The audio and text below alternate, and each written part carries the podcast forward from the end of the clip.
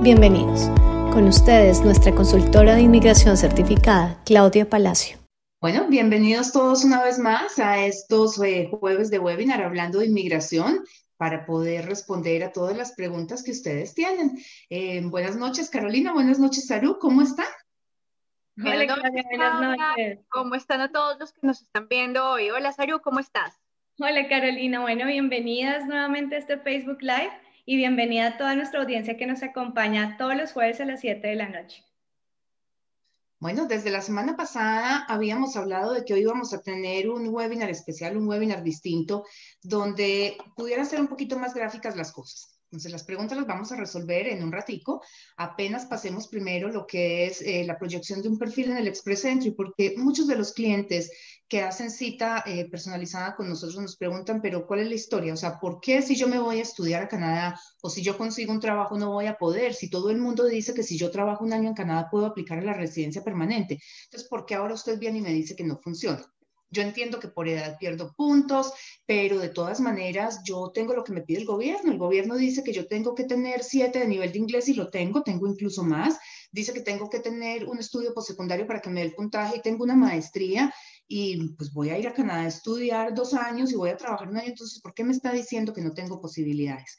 Eso es lo que quiero yo que ustedes vean gráficamente hoy en, una, en un portal, es mi portal, pero es la forma en la que ve el sistema de inmigración de Canadá las aplicaciones de ustedes. Es un sistema de puntos, como ustedes lo saben, el Express Entry, y lo único que ve el computador son números.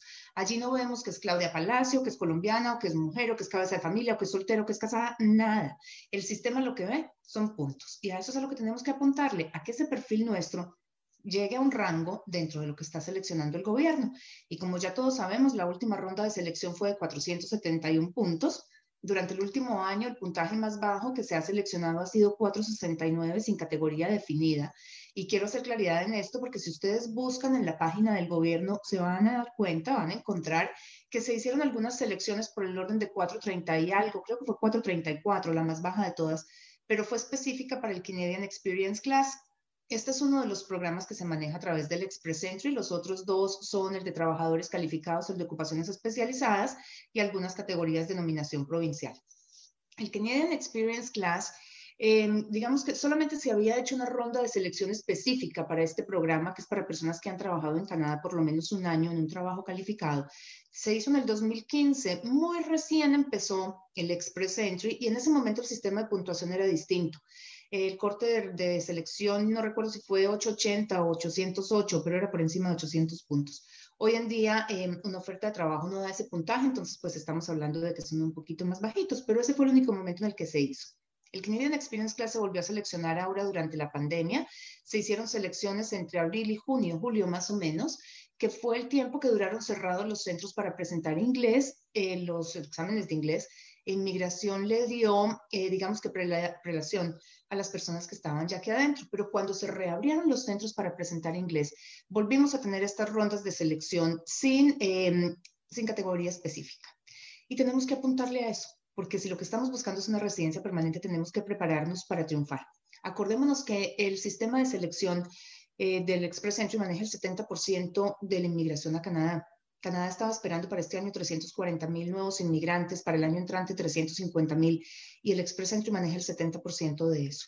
Así que, em, nada, hay que entrar en ese grupo, porque contrario a lo que muchos piensan, son más los candidatos, son más los aspirantes a ser residentes canadienses que realmente los cupos que hay.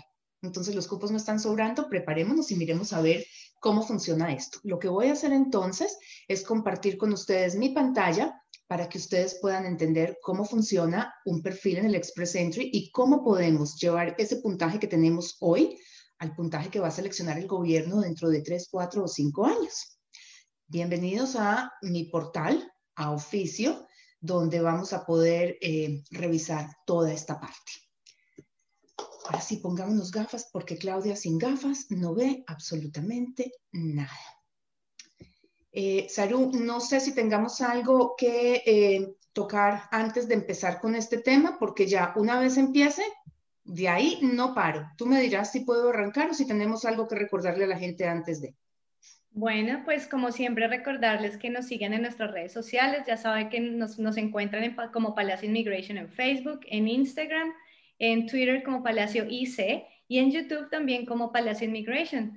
Nos pueden encontrar en YouTube en nuestro canal porque vamos a ir subiendo semanalmente todos estos Facebook Live por si se perdieron algo, por si quieren retomar información o algo que no alcanzaron a conectarse. Entonces pueden ingresar a ver nuestros videos ahí, al igual que diferentes clips con información súper interesante que Claudia nos comparte. Eh, Carolina, ¿tú también tienes alguna información importante que compartir? Sí, ah, definitivamente. Antes de empezar, eh, quiero decirles que estos ya son los últimos días de la promoción que tenemos ah, de nuestro programa virtual de inglés. Aprovechenlo, esta promoción se acaba el 31 de octubre, el sábado ya. Entonces, si quieren registrarse para un programa de ocho semanas, van a recibir cuatro semanas completamente gratis. O si quieren, pueden registrarse a un programa de seis semanas y reciben dos. Recuerden que esta promoción es solamente para estudiantes nuevos. Entonces, aprovechen, ahora es el momento de hacerlo. Eh, si quieren, me envían un correo a mi email que es marketing.professionalupgrading.com y yo les doy más información o les explico cómo debemos hacer el registro. Entonces, pues espero que después de, esta charla haya mucha gente que, se, que, que esté lista ya para empezar con sus programas de inglés virtualmente. Exactamente, y también las personas después de esa super presentación que va a tener Claudia, eh, los que estén interesados en iniciar su proceso, en tener esta evaluación de puntos de su perfil, para que Claudia les indique cuál es el plan a seguir, los asesore personal, digamos personalmente en un ámbito más detallado con su caso específico, ya saben que pueden ingresar a nuestra página web oficial www.cpalacio.com y en la parte superior derecha pueden reservar su cita, ahí siguen las instrucciones para agendar esta cita personalizada con Claudia Palacio. Entonces, ¿estamos listos ya para iniciar?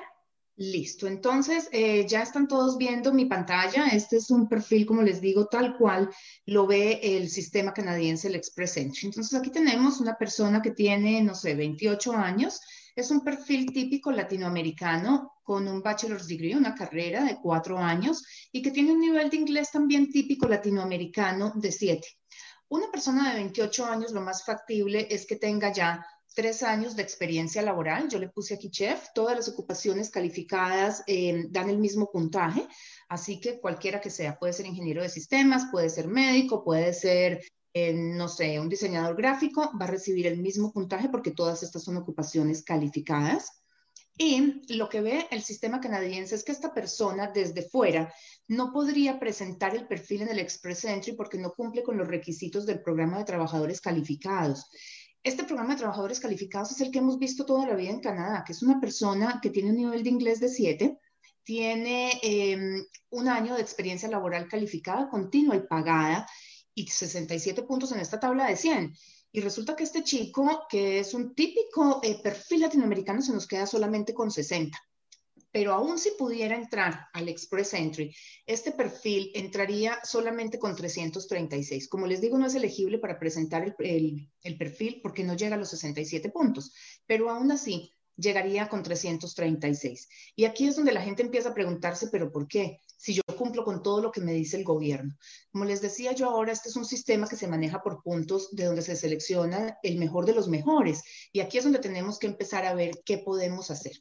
Juegan un papel muy interesante los tratados de libre comercio porque podemos conseguir una oferta de trabajo y sacar ese permiso de trabajo mucho más fácil y esto definitivamente tiene un efecto grande en estos perfiles. Trabajar en Canadá, por ejemplo, un año con una oferta de trabajo a través de un tratado de libre comercio, el de Colombia y el de Perú, tienen los chefs, por ejemplo, dentro del tratado. Así que si un colombiano, un peruano consigue una oferta de trabajo como chef en Canadá, sacamos su permiso, viene al país, trabaja un año y después de ese año podríamos reclamar 50 puntos adicionales porque esta es una categoría B.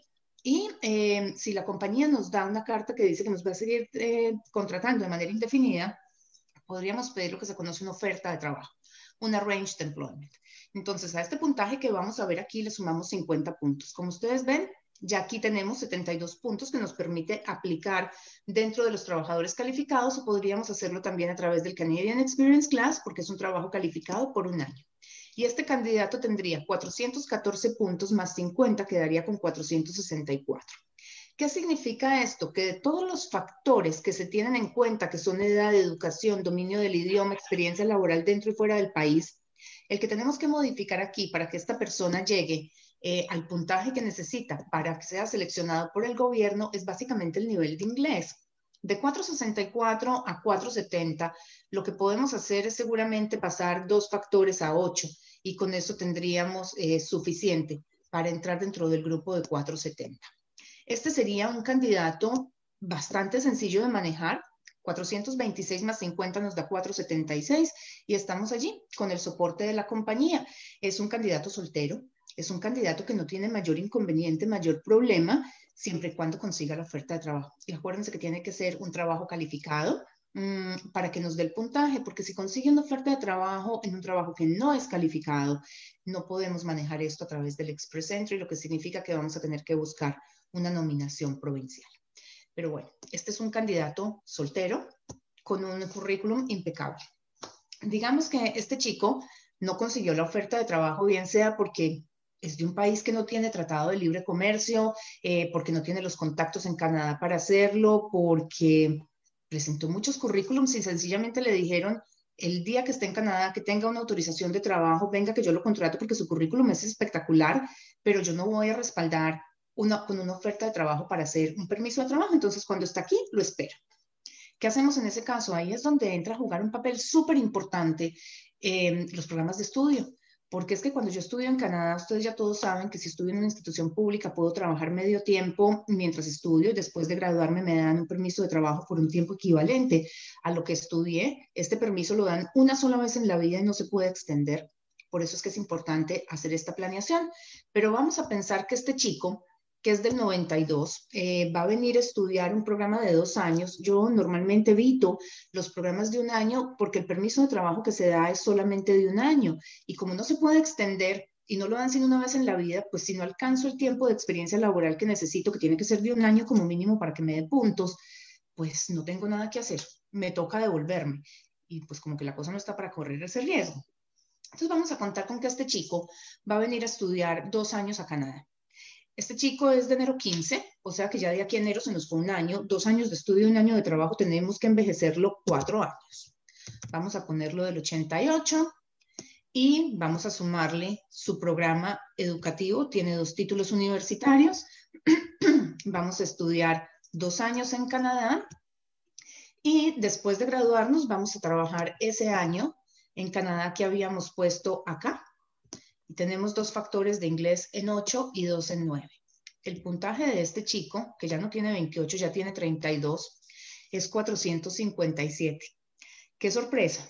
Eh, creo que los que nos están viendo en este momento podrían todos hacer un comentario, los que poner una carita ahí, un emoticón en el, en el chat de la sorpresa que se llevaron, porque realmente este es un candidato muy joven que viene, estudia y tiene un inglés muy bueno y aún así no nos alcanza. Miremos a ver a dónde tenemos que llevar, llegar con ese nivel de inglés para que este puntaje nos dé. Teníamos dos 8 y dos 7, así que subámoslo todos a 8 y miramos a ver si es suficiente o si nos va a tocar llevar ese inglés a 9.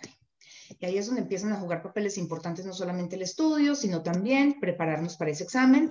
Con 4 8 quedamos en 469 y estaríamos en el límite mínimo, así que tenemos que empezar a buscar puntajes en 9 eh, en el estándar canadiense que va hasta 12, pero un 9 corresponde a un 7 en el IELTS, lo que significa que simplemente no podemos presentarnos en el examen así nomás, sin prepararnos. Necesitamos definitivamente tomar unas clases para poder presentar ese examen de inglés, bien sea el IELTS o el CET.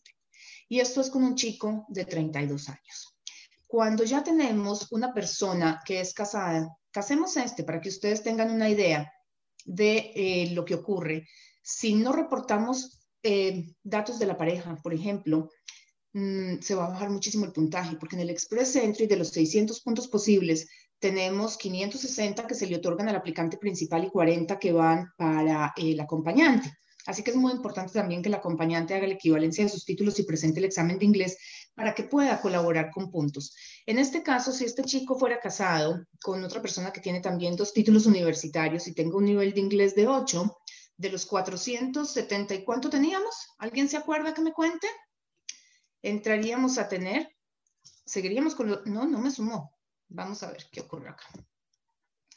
Nos devolvemos y sumamos el acompañante este acompañante no sé si le puse por casualidad trabajo en Canadá, no, no le puse ninguna experiencia laboral. Y este candidato de 477 bajaría a 470.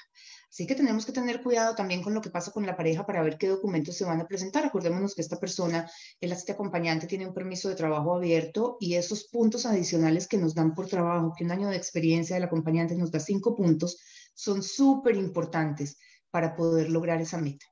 Y este es con el chico de 32.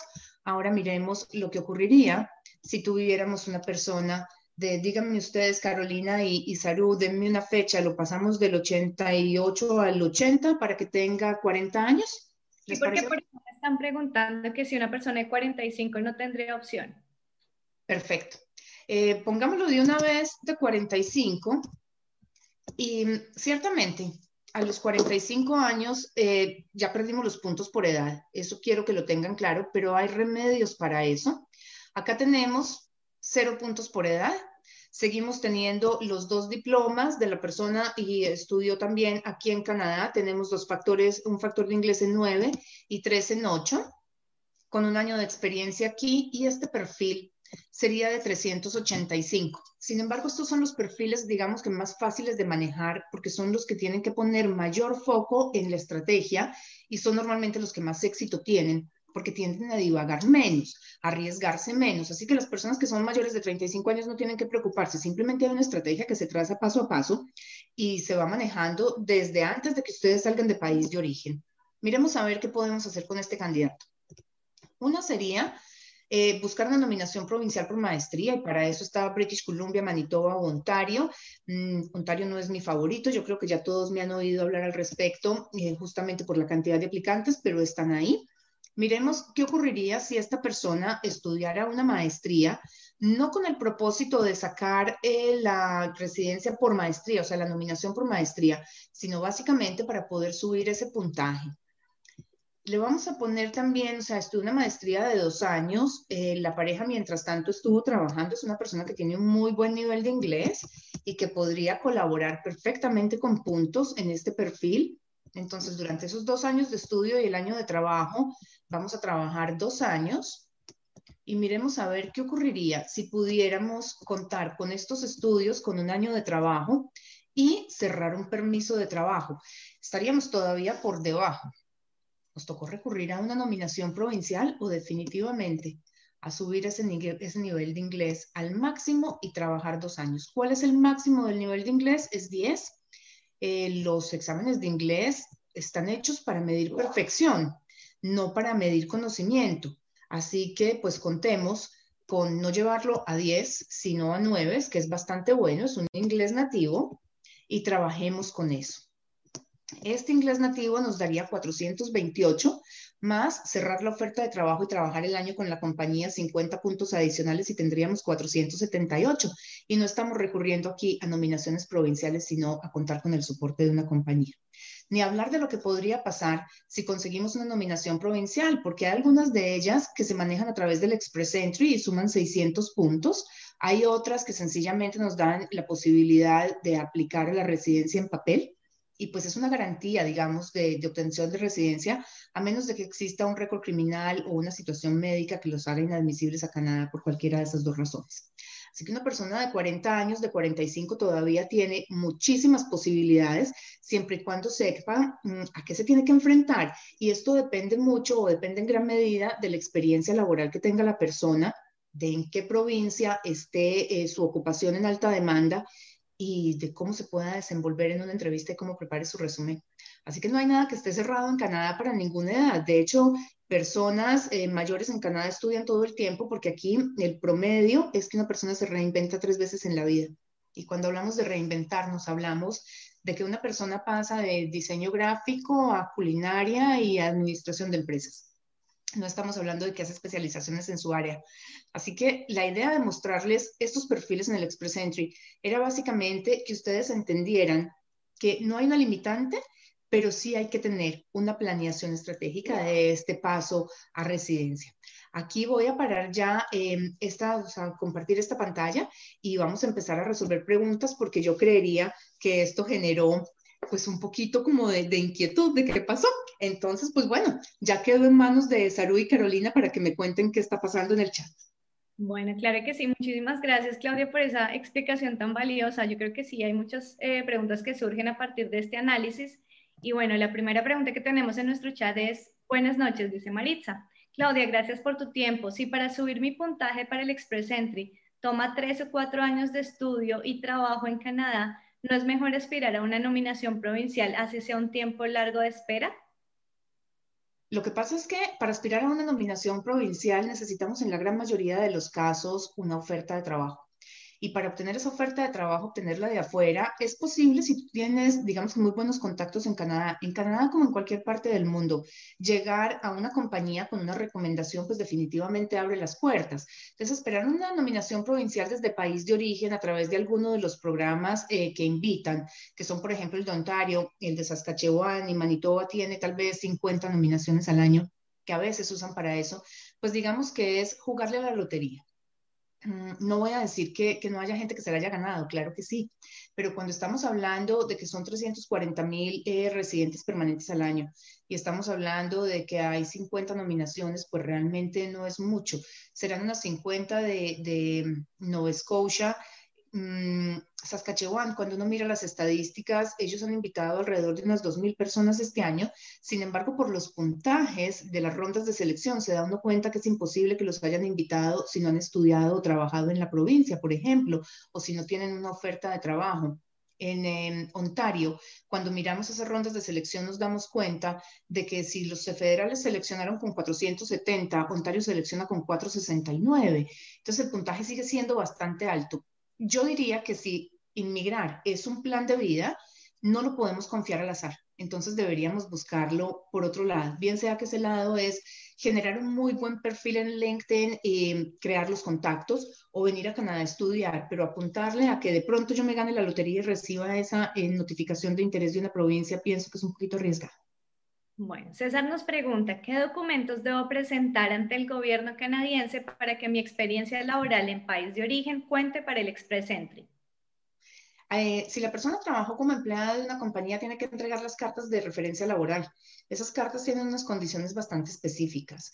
Cuando la persona trabajó como trabajador independiente, tenía su propia compañía, la documentación es eh, mucho más, porque es que hay que demostrar no solamente la constitución de la compañía, sino que definitivamente yo ejercía un cargo eh, calificado y de tiempo completo. Entonces, la, documentación que hay que entregar es más, pero definitivamente dependemos eh, como empleado de la empresa y eh, como trabajador independiente de lo que se haya hecho a nivel de reporte de impuestos, de contador y bueno, cómo se haya manejado la compañía realmente. Cuando se trata de esa experiencia de país de origen, eh, se indica que son 1.560 horas.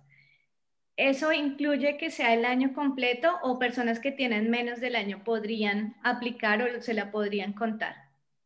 La definición de experiencia se da en dos pasos. Es horas de experiencia laboral y tiempo calendario. Estamos hablando de 365 días con 1.560 horas. Si yo trabajo 60 horas a la semana con seis meses, no cumplo los dos requisitos, cumplo solamente uno.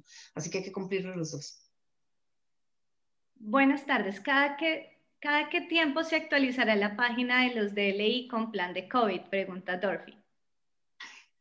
Yo estaba esperando que para hoy tuviéramos alguna actualización, que se dieran actualizaciones por lo menos semanales, pero la verdad fue una sorpresa no encontrar nada durante esta semana. El gobierno había dicho que lo iba a ir actualizando periódicamente. Yo esperaría que en la medida en la que se vayan evaluando esos planes, pues empiecen las actualizaciones mucho más rápido. Lo que pasa es que esto todo se ha hecho sobre la marcha y tenemos que entender que, o sea, el, volumen es muy alto para lo que estaban preparadas las provincias para atender.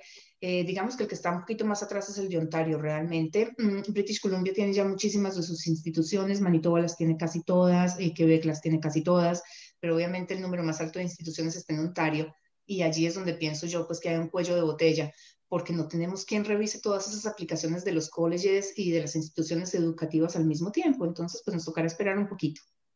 Margarita nos dice, buenas noches, para una nominación provincial, ¿es importante tener mínimo un año de trabajo en el país de origen? Depende de la nominación, es que hay 68 categorías y cada una de ellas tiene requisitos distintos. Mm, casi todas exigen experiencia laboral porque la compañía que le da la oferta de trabajo tiene que demostrar de una u otra forma que hizo esfuerzos de reclutamiento interno. Así que sería de esperar que sí, que se necesitara eh, experiencia desde el país de origen mm, o se necesitara experiencia dentro de Canadá para los que están estudiando aquí. Bueno, Andrea nos hace como siempre una pregunta muy interesante. Ella dice, ¿cuáles son los puntos más clave para subir en el perfil que están en nuestras manos? ¿Cuáles son esas recomendaciones para subir puntaje? El dominio del idioma definitivamente mm, es uno, porque es que ese paso de 7 a 9, ustedes se dieron cuenta ahorita lo que contaba en el puntaje, o sea, eh, la diferencia entre dos 7 y dos 8 y cuatro 9 es calificar, es entrar dentro del rango que está seleccionando el gobierno, o sea, es pasar de 420 y algo, 470 y algo. Así que el nivel de inglés es uno de los que yo pienso que se debe manejar más.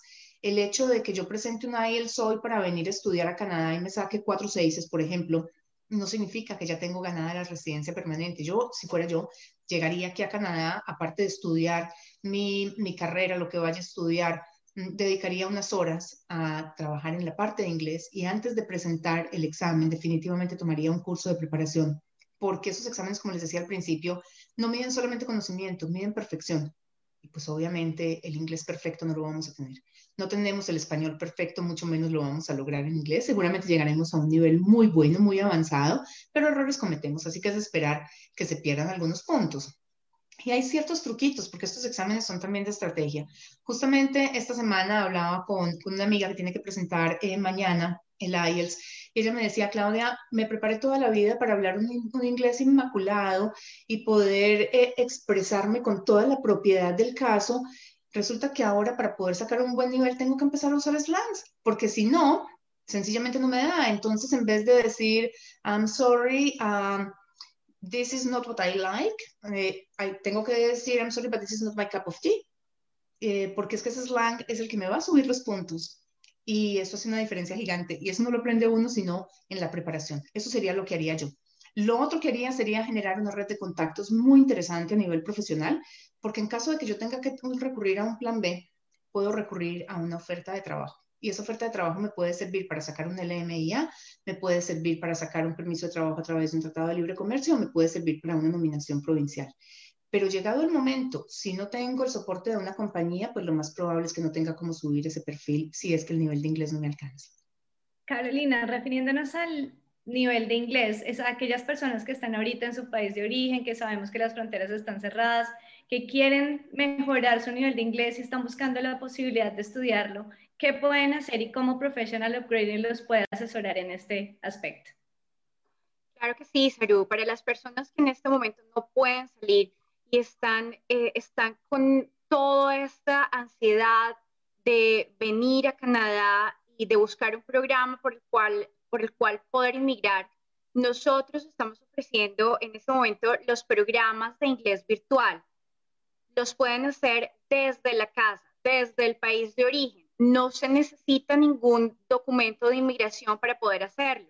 Y como dice Claudia, este es el momento en el que pueden eh, eh, ahorrar tiempo y empezar a mejorar ese inglés, empezar a subir los puntos que les van a ayudar a cumplir con esas metas de cada programa.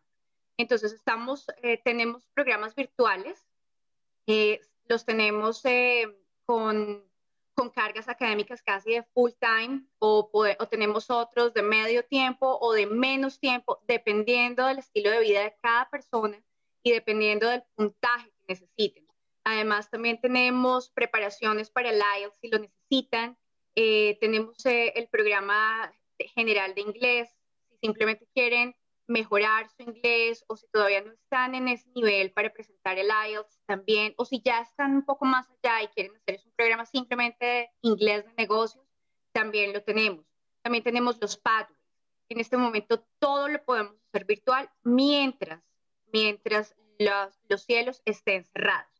Entonces, las personas que estén pensando en, eh, en llegar a Canadá, en emigrar, dependiendo del programa, pero que necesiten inglés, por favor contáctenos, nosotros les podemos ayudar. Perfecto, Carolina, muchas gracias. Tengo entendido que también estos programas de estudio que se están haciendo virtuales online también nos dan, Claudia, la posibilidad de aplicar para el Postgraduate Work Permit, que es cuentas experiencia desde país de origen.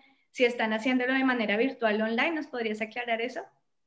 Mira, Saru, si estamos estudiando inglés, no nos cuenta eh, para Postgraduation Work Permit, porque los programas de inglés no tienen esta potestad de poder aplicar para un permiso de trabajo. Pero eh, las personas que están haciendo, los que están tomando los programas que confieren título desde país de origen, el ministerio avisó desde hace ya varios meses que iba a tener en cuenta ese tiempo estudiado desde país de origen para el Postgraduation Work Permit. De hecho, se está contando desde el momento en el que aplican para el permiso de estudio, ni siquiera desde el momento en el que son aprobados, porque hubo muchísima gente que empezó sus programas online, porque ellos realmente eh, lo que quieren es aprender no estaban buscando una residencia, lo que querían era tomar ese programa específico y empezaron a, estudiar desde que empezó el programa, cuando solamente habían mandado la solicitud de la visa, no habían recibido eh, la, aceptación o la aprobación de la visa. Así que está contando desde allí. Mm, no han perdido absolutamente nada, por el contrario, yo pienso que han ganado eh, un poquito de terreno con respecto a lo que es costos, pero pues ya se viene la parte interesante que es la llegada a Canadá, que es donde van a poder empezar a generar esa experiencia laboral aquí dentro de Canadá y hacer eh, esa red de contactos acá. Y para los que están pensando en quedarse en algún momento como residentes permanentes, pues eso es exactamente lo que tienen que buscar, esas horas de experiencia laboral dentro del país. Bueno, grandes opciones que se abrieron con el COVID. No todo es negativo, ¿verdad? no todo. No todo. Ahora Edwin nos dice, una pregunta también bastante interesante, él nos pregunta desde Perú, para poder obtener la residencia permanente, uno de los, caminos es tener experiencia laboral en Canadá. La pregunta es, ¿qué NOC debe ser solo 0 A o B o también entre el C y el D? Para que cuente para el Express Entry tiene que ser trabajo calificado. Mm, los calificados son 0 A y B. Las nominaciones provinciales, muchas tienen algunas categorías en el C y el D, y es allí pues donde las personas tienen que empezar a buscar y explotar cuando, cuando no cuentan con un trabajo calificado. Cada provincia tiene algunas específicas. Digamos, en British Columbia se puede aplicar para una nominación provincial en C y D eh, si es en unas áreas específicas del área de turismo, de conducción de camiones, creo que es, o en el Northeast Development Region, en cualquier parte de esta región. Mm, ¿Qué tenemos en eh, Ontario? Hay algo por el área de agricultura, recolección de cosechas, hay algo en los conductores de camión y hay algo tal vez en la parte de laborers en construcción. No estoy muy segura porque pero esa lista está allí. Y en las provincias del Atlántico sí están las categorías C Mm, bajo el programa piloto y bajo los programas de nominación provincial también.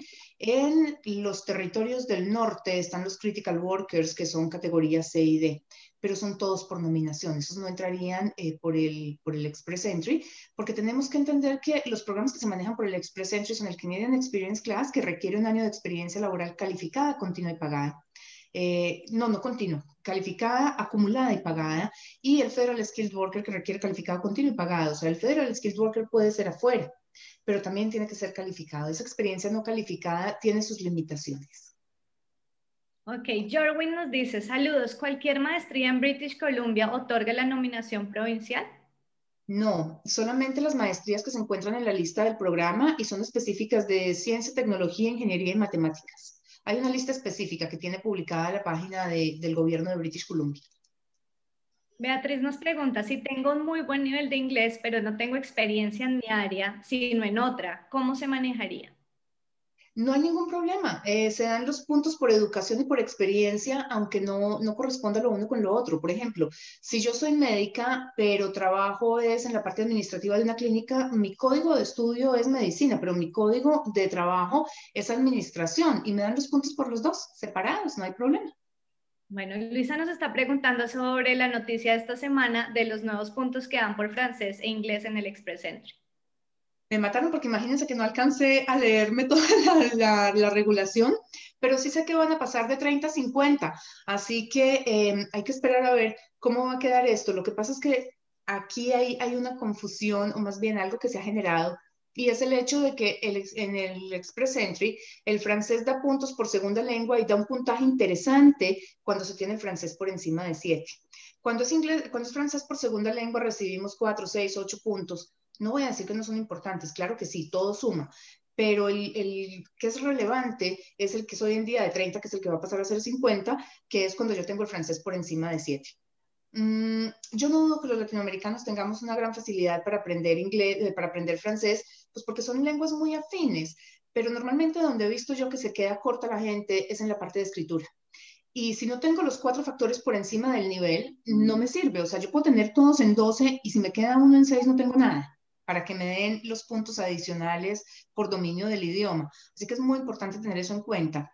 Si haciendo un cálculo, o sea, por estadísticas de cuánto me tardo yo en llegar de 0 a 7, que es lo que me piden en términos generales en cualquier parte del mundo, y me dice que me necesito cuatro años, pues hombre, lo que voy a ganar por puntos por idioma adicional no lo recupero, más bien lo pierdo por edad. Entonces hay que entrar a hacer un balance para ver qué me conviene más. Perfecto. Daniela nos dice, ¿podemos hacer aplicaciones separadas mi esposo y yo? Esto también te lo pregunto porque he escuchado y he recibido en los correos que, digamos, muchas veces tú mismas has comentado que a veces las parejas bajan puntos o no agregan mucho puntaje al aplicante. Ella nos pregunta, ¿se puede aplicar por separado y qué pasa con la pareja en ese caso? Eh, a ver, ¿se pueden presentar dos perfiles en el Express Entry? Claro que sí, cada uno como aplicante principal. La cuestión es cuál de los dos tiene un mejor puntaje, porque si yo presento uno con 470 y el otro con 430, ya sabemos cuál va a salir seleccionado.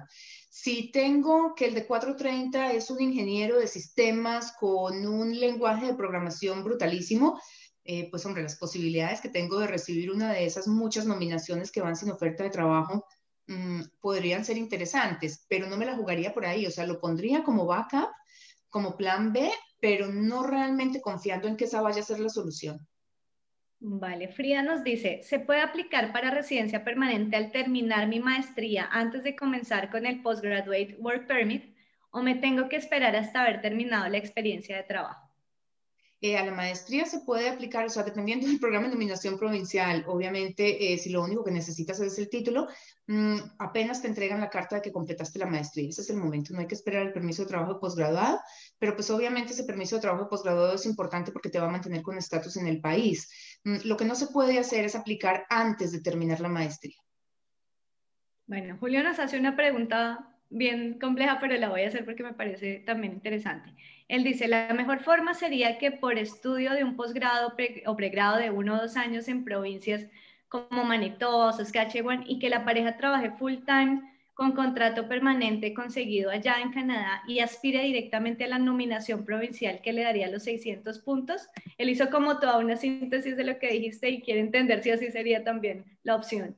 Ok, vamos a, mirar ese perfil. Mm, las nominaciones provinciales no son para todo el mundo y no todo el mundo las necesita.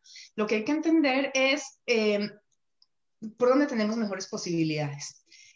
Canadá recibe 340 mil, o iba a recibir este año 340 mil, el presupuesto para el año entrante son 350 mil. ¿De dónde salen? De nominación provincial son alrededor de 60 mil. El Express Entry Federal, o sea, lo que es el Canadian Experience Class, el Federal Skilled Workers y los Trades son 210 mil. Los programas pilotos son 2.750 del rural y 2.750 del piloto de las Atlánticas. Matemáticamente hablando, pues es más fácil entrar por el lado del Express Entry Federal, porque tengo más cupos, ¿cierto? Cabemos más. Pero si a mí no me alcanza el puntaje, pues entonces yo tengo que empezar a buscar con qué completo. Si voy a cerrar mi permiso de trabajo con una oferta de trabajo a través del Tratado de Libre Comercio un LMIA, eso entra dentro de los 210 mil de los federales entonces pues no tengo problema. Pero si con eso aún no llego, me toca empezar a buscar rural, provincial o, el, ¿cómo se llama? El comunitario. Y entonces ahí miremos. Lo que pasa es que si yo voy a hacer mi planeación desde afuera y yo sé que las comunidades rurales no tienen sino 100 cupos anuales y no estamos hablando de 100 eh, nominaciones, por llamarlo de alguna forma, de 100 selecciones, estamos hablando de 100 personas. O sea, si tengo una familia de 5, ahí se me fueron 5 cupos. Hombre, yo no voy a planear desde afuera, apuntarle a un grupo tan pequeño, porque es que las posibilidades de que yo no llegue allí son muy altas. Entonces lo que tengo que hacer es apuntarle al grupo más grande para poder entrar allí. Entonces yo buscaría una comunidad rural en una provincia que tenga las mejores posibilidades em, matemáticas. Personalmente, hasta que el programa de Ontario no cambie, que ya anunciaron que lo van a cambiar y está en estudio todo lo que ustedes quieran, a mí me parecen muy riesgosas las comunidades de Ontario, porque es que tenemos, son las más grandes de todas, son todas por encima de 100 mil, o sea, están entre 120 y 170 mil eh, habitantes, que son eh, Sudbury, Timmins, Sault Marine, North Bay, Thunder Bay, pero son también las que más aplicantes tienen. Entonces, pues caber en esos 100 cupos va a ser bien difícil y ya sé que por el programa de nominación provincial de Ontario los cupos los tengo cortos, porque Ontario tiene 7.300, pero solamente puedo aplicar a 4.300 porque los otros 3.000 son los que ellos seleccionan directamente los federales y Ontario recibió el año pasado 307.000 estudiantes internacionales, entonces no cabemos todos allí. Ahí hay que empezar a buscar para dónde me voy. Saskatchewan y Manitoba son excelentes porque tienen algo muy balanceado, tienen tal vez entre 17 y 19 mil estudiantes, 5 mil cupos. Eh, Manitoba tiene una, una, economía mucho más ágil, mucho más versátil que la de Saskatchewan, pero Saskatchewan se va a convertir en algún momento en el Manitoba de hoy en día porque está creciendo, está jalando gente y pues bueno, eso va a generar eh, también un interés bien, bien grande de personas de fuera. Las provincias del Atlántico también lo tienen. El que siempre se nos olvida eh, son los territorios del norte. Yo sé que son unas condiciones climáticas muy distintas a las nuestras latinoamericanas. Eh, digamos que son, son muy agrestes porque es que estamos hablando de inviernos muy largos y muy fríos, pero son una buena opción. Si en estos territorios lleva gente viviendo 200 años, pues nosotros también podemos lograrlo. Nadie ha dicho que no. Y tienen programas interesantes. Yukon, por ejemplo, está haciendo un eh, trabajo grande en la parte de eh, cine y televisión para las personas que están buscando entrar en este medio y que es un, medio tan complicado porque se trabaja por proyectos, son cosas cortas, se interrumpe la experiencia laboral y demás, de pronto valdría la pena explorar Yukon. Y nos vamos a vivir a Yukon unos años y un año después de obtener la residencia podemos movernos para cualquier parte. Pero ¿por qué no? Es solamente cuestión de explorar. Pero no es que la nominación sea para todo el mundo. Es simplemente cuál es mi perfil. ¿Dónde quepo yo? ¿Qué necesito? En este último ejercicio que hicimos con la persona de 45 años, perfectamente se hubiera podido venir para Toronto, que es la más complicada, porque con el puntaje, cerrándolo con el Tratado de Libre Comercio después de estudiar una maestría, alcanzaba el puntaje. Entonces, ¿para qué nos vamos a ir a buscar a un sitio mucho más lejano cuando tengo la posibilidad de conseguir trabajo en una ciudad que aglomera 9 millones de personas?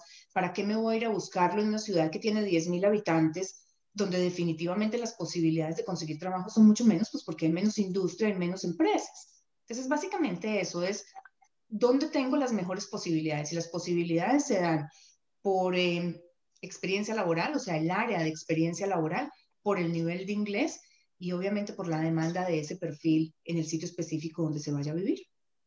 Bueno, Andrea nos dice, ¿qué es clave para tener una en cuenta en el momento de certificar la experiencia laboral en país de origen?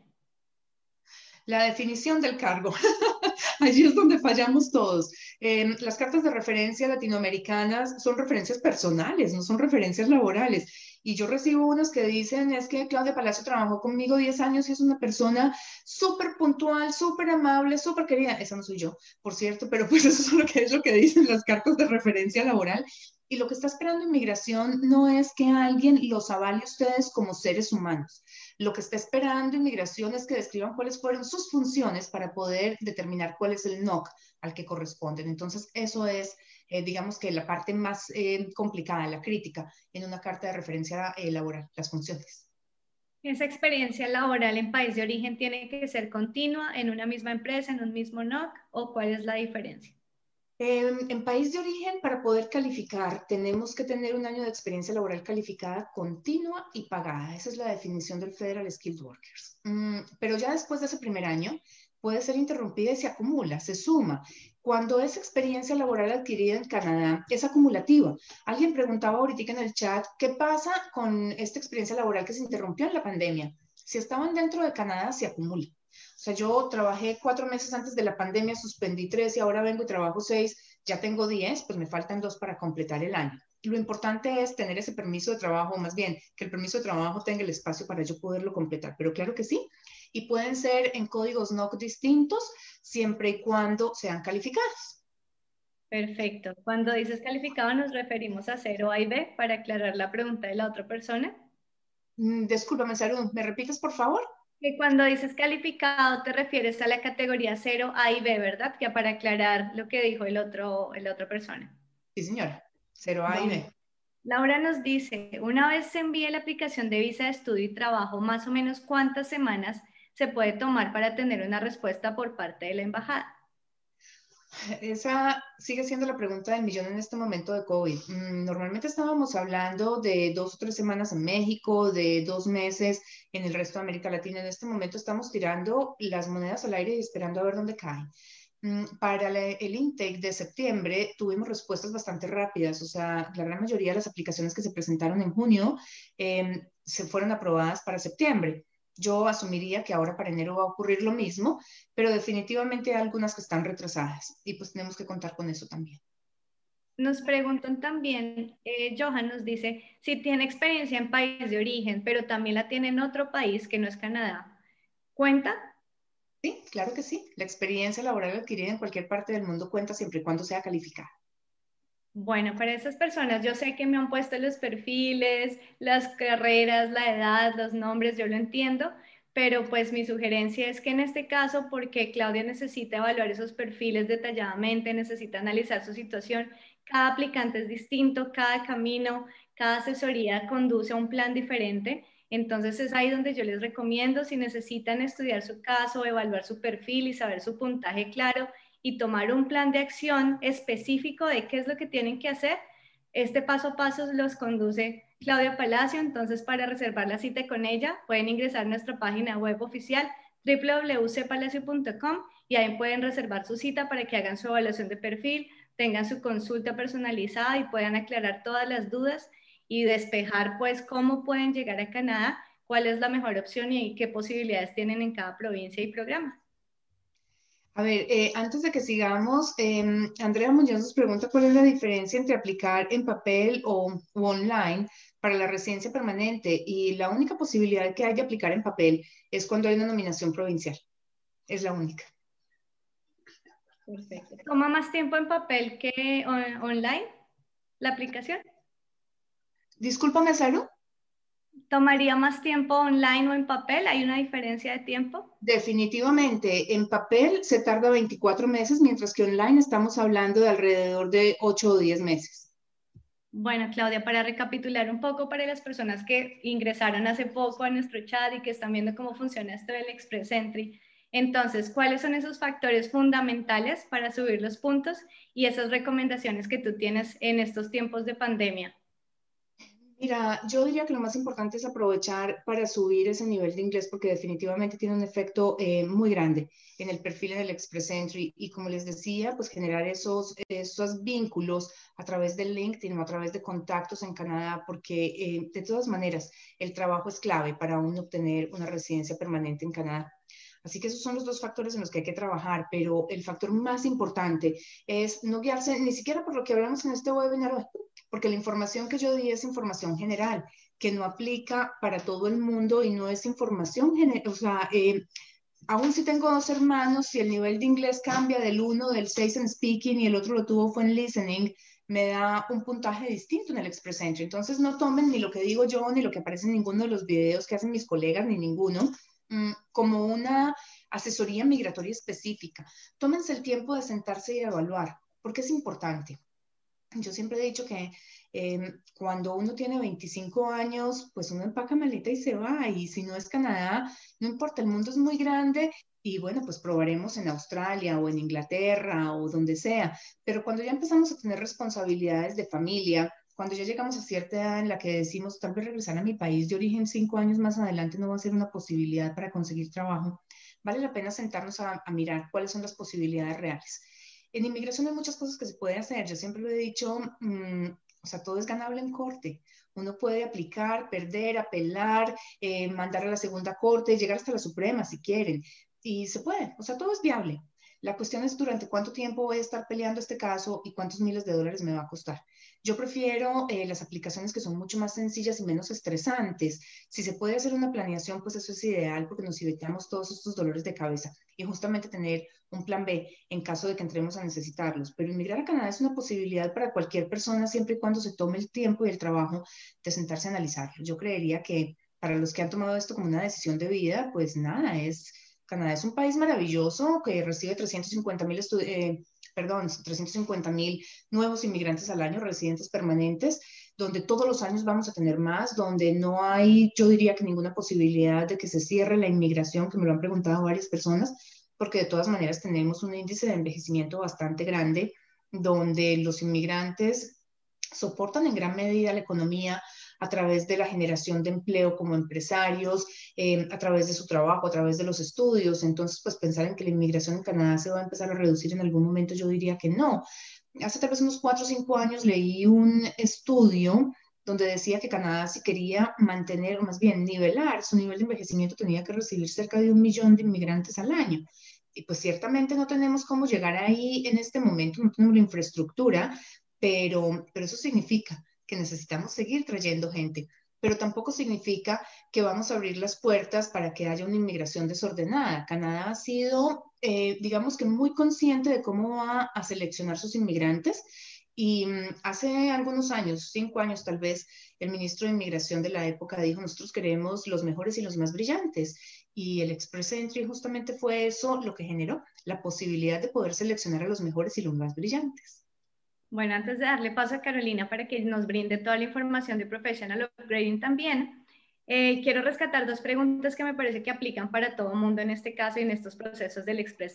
Carlos nos dice, ¿el proceso de homologación o certificación de profesión se puede realizar desde el país de origen y cuál es la forma también de, en que la reciben acá en Canadá, Claudia? Homologación y certificación. Esos son homologación, eh, la validación y la, licencia son tres términos que se confunden muchísimo en inmigración. Em, la equivalencia al título es eh, básicamente el proceso que hacemos a través de USI, CASICAS o UFC, UFT, eh, para que nos digan lo que nosotros estudiamos en país de origen, a qué equivale en Canadá. Entonces nos dirán, bueno, estudió ingeniería en Perú, en México, en Colombia, en Chile. Eso corresponde a un Bachelor's in Engineering de cuatro años en Canadá.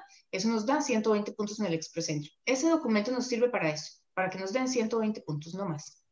Eh, una homologación del título es yo tomo eh, las notas de todo mi currículum educativo y se los mando igual a WES y ellos hacen una evaluación de curso por curso y se lo mandamos después a la universidad, a U of T, y U of T nos dice, si usted quiere que yo le dé el título de ingeniero mecánico, tiene que tomar estas materias y presentar estos exámenes y yo le doy otro diploma. Y eso es una homologación. Ahora, la licencia es lo que me permite a mí ejercer como ingeniero en Canadá, o como arquitecto, o como médico, o como abogado, o como fisioterapeuta, eh, o como masajista, y eso es algo completamente distinto. Aún si la persona nació en Canadá y estudió en Canadá y se graduó en Canadá, eh, lo que hay que hacer es presentar unos exámenes y eso lo manejan los cuerpos reguladores de cada profesión, los cuerpos colegiados. Eso no lo maneja el gobierno y no lo maneja tampoco inmigración. Y lo tienen que hacer incluso el que se graduó aquí. Termina su carrera y presenta unos exámenes. En algunas carreras, o sea, más bien en algunas profesiones son solamente en examen, para otras profesiones se necesita también contar con un número de, horas laborales eh, de experiencia. Por ejemplo, los abogados tienen que hacer un articling, se llama así, es un año de experiencia supervisado por otro abogado.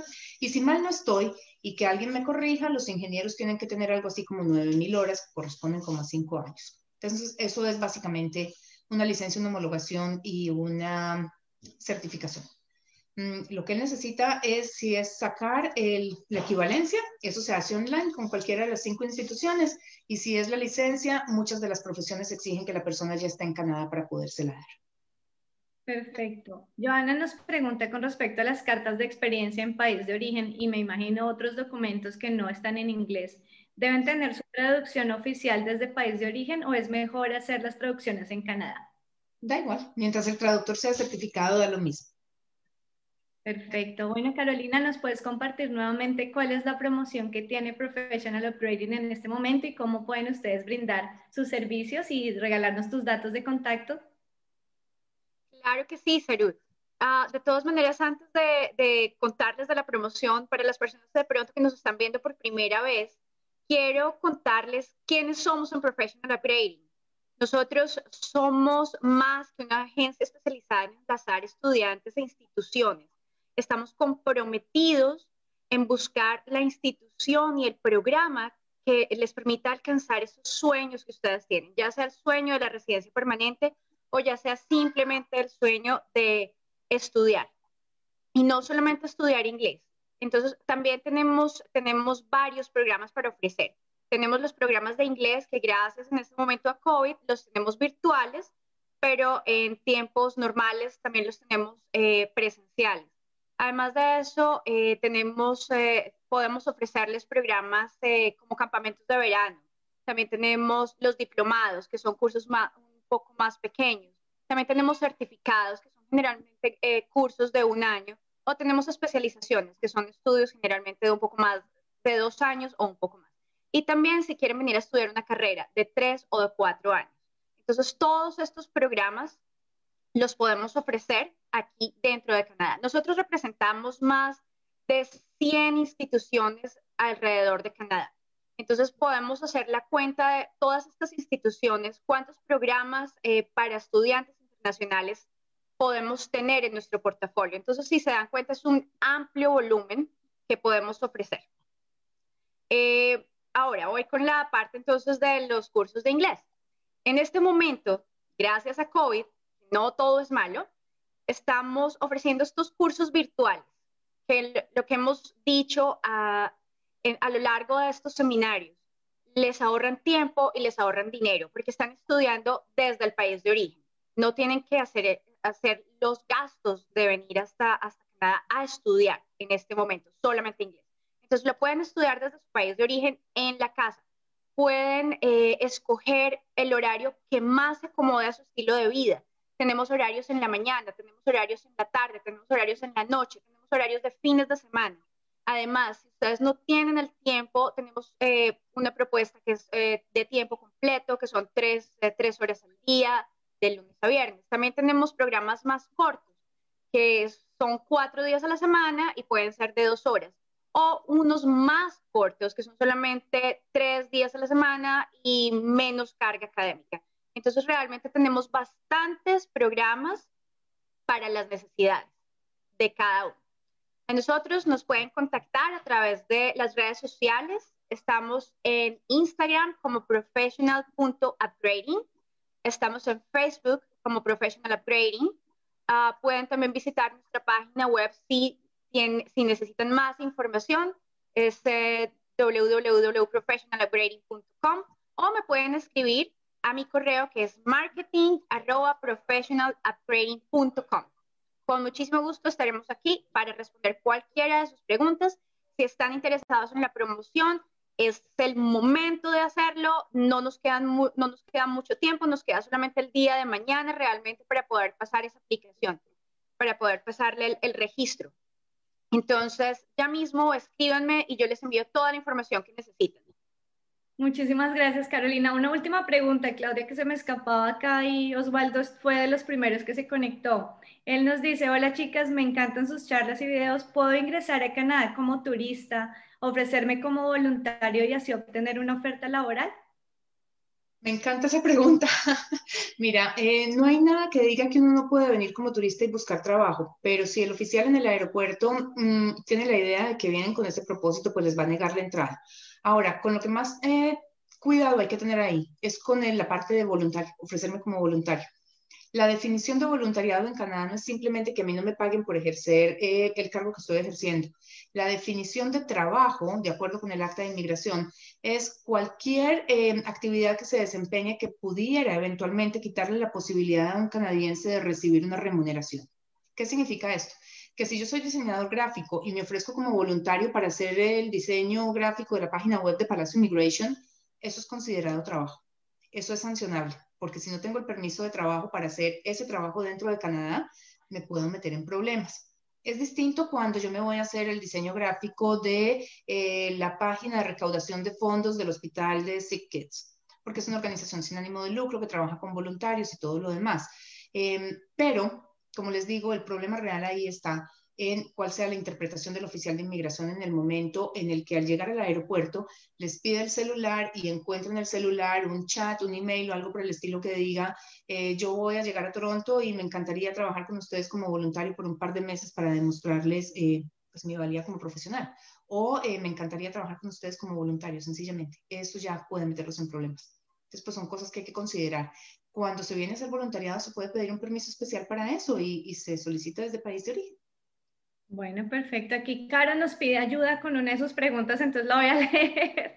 Ella nos dice que está en Toronto en Implied Status esperando por su Postgraduate Work Permit y que su visa no está vigente, pero quiere ir a Colombia. ¿Ella necesitaría aplicar a su eh, visa de visitante temporal? A ver, lo que pasa es que para que le aprueben la visa de visitante, eh, y aclaremos qué es una visa de visitante, porque... Para volver a entrar, para volver a entrar. La visa de visitante es la que nos estampan en el pasaporte, que es la que revisa la aerolínea cuando yo me voy a montar. Es básicamente para que a uno le permitan abordar el avión. El estatus dentro de Canadá y la permanencia la dan son los permisos. Resulta que cuando uno está aquí adentro y se le vence la visa, cuando uno aplica para una visa, se la van a dar por la vigencia del permiso que tenga en ese momento. Y como ella está en implied status, porque me imagino que ya lo que le quedaba al study permit es casi nada, eh, y está esperando el postgraduation work permit, pues no tiene ningún sentido aplicar para una visa desde dentro de Canadá, porque no le va a llegar, básicamente. Lo que puede hacer es salir eh, y aplicar desde Colombia, personalmente, y esto es una opinión muy personal. En cualquier otra época de la vida, yo lo haría porque finalmente llego a Colombia, mando la aplicación de la visa online, mando la documentación, estoy esperando mi postgraduation work permit, estudié allá, trabajé allá, todo lo que quieran, y esa visa va a llegar, se va a demorar tres semanas, pero llega. Pero en un momento como COVID, yo no me arriesgaría. Yo preferiría esperar a que me llegue aquí el postgraduation work permit, pido mi visa y después me voy, para que no se me vaya a enredar la pita. Porque ese postgraduation work permit no se puede extender. Ella nos dice ahí en el chat que tiene el puntaje para 477 puntos y que podría aplicar ya el Express Entry.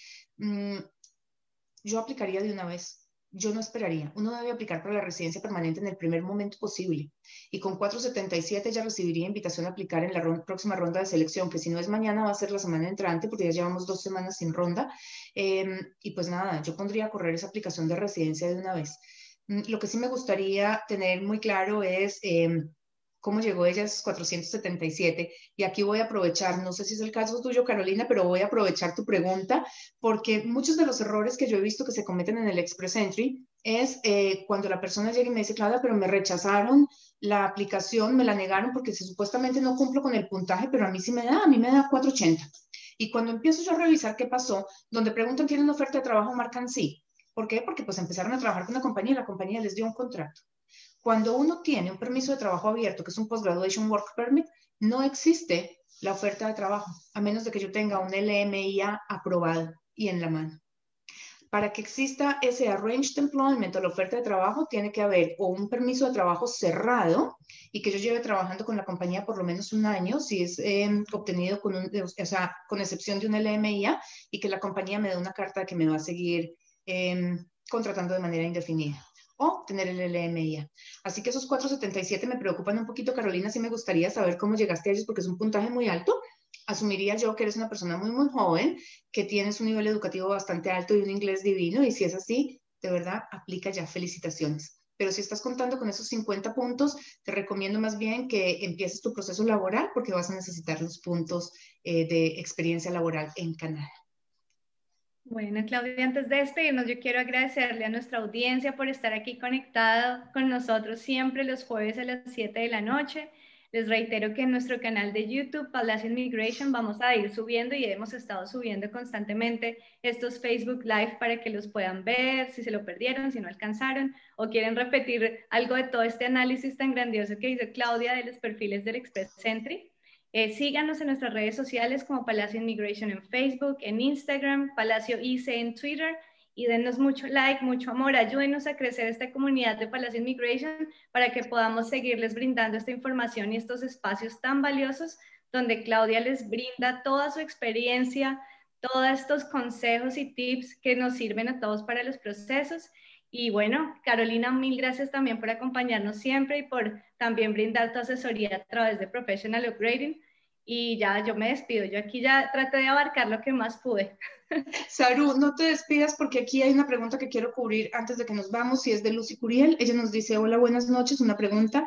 Mi hermano tiene trabajando 13 años de vida eh, por seis meses cada año en Canadá. Asumiría que es un trabajador agrícola. Em, debe ser por la situación del COVID, en tiempos normales es mucho menos tiempo, le pregunto a otra persona, pero ella nos dice, le comentan que por medio de otro programa puede aplicar a residencia trabajando otros dos años. Lucy, cuando son trabajadores agrícolas, este es un permiso que no da paso a residencia permanente, desafortunadamente. Eh, hay unos pasos a través de nominación provincial, pero eh, tendría que ser que la compañía entrara a darle soporte a tu hermano o que a él lo ascendieran a supervisor y se sacara un LMIA como supervisor. Ese permiso se lo darían por dos años y con esos dos años podríamos entrar a trabajar a través de los trades posiblemente, que es un programa mm, que entra también por el Express Entry, pero tiene un puntaje distinto, el máximo ha sido de 4.25 y si no, casi todas las provincias tienen en este momento algún tipo de soporte para los trabajadores agrícolas. Em, de todas maneras, si nos mandas un email, podemos evaluar el caso de tu hermano, porque ciertamente es una de las situaciones que a mí más me impacta de este sistema migratorio. Porque tenemos un grupo muy grande de mexicanos, por ejemplo, que son los que tienen el convenio con Canadá para este programa, y por más que trabajan muchísimos años, no hay paso a residencia la única solución allí normalmente es una humanidad y compasión, pero no hay nada garantizado por ese lado. Así que espero tu correo. Mi correo electrónico es claudia.cpalacio.com y espero poder hablar contigo para que revisemos el caso de tu hermano. Y pues nada, ya se despidieron Salud y Carolina, ya no me queda más a mí que darles las gracias por acompañarnos una vez más este jueves. Eh, Carolina, te brinqué a ti, ¿tú no te has despedido? No, aún no me he despedido. no, Entonces, no, no, corre porque me voy yo. Darte las gracias, Claudia. Muchas gracias por brindarnos también a nosotros este espacio para que la gente nos conozca y para poder ayudarles en, toda, en todo ese proceso de inmigración junto a Claudia. Nosotros no ayudamos en la parte de inmigración, pero los ayudamos en la parte de estudios. Entonces, si tienen preguntas eh, acerca de estudios, acerca de, de cómo eh, mejorar ese inglés, por favor, comuníquense. Gracias, Claudia, por tu espacio. no, gracias a todos los que nos han me meto ahí para también aclararles que si también tienen preguntas, quieren saber de la cita con Claudia, tienen preguntas sobre Facebook Live, necesitan contactar a Carolina o se perdieron esa información, escríbanos a hola.cpalacio.com y ya saben, reserven su cita personalizada con Claudia para estudio de su caso en www.cpalacio.com. Ya, Claudia, no interrumpo más, perdón. No, ya no queda más que darles las gracias a todos, de verdad, porque tenemos una audiencia bastante fiel. Y mil gracias por seguirnos y mil gracias por compartir esta información con todos sus amigos. Que tengan una muy feliz noche y nos vemos dentro de ocho días. actually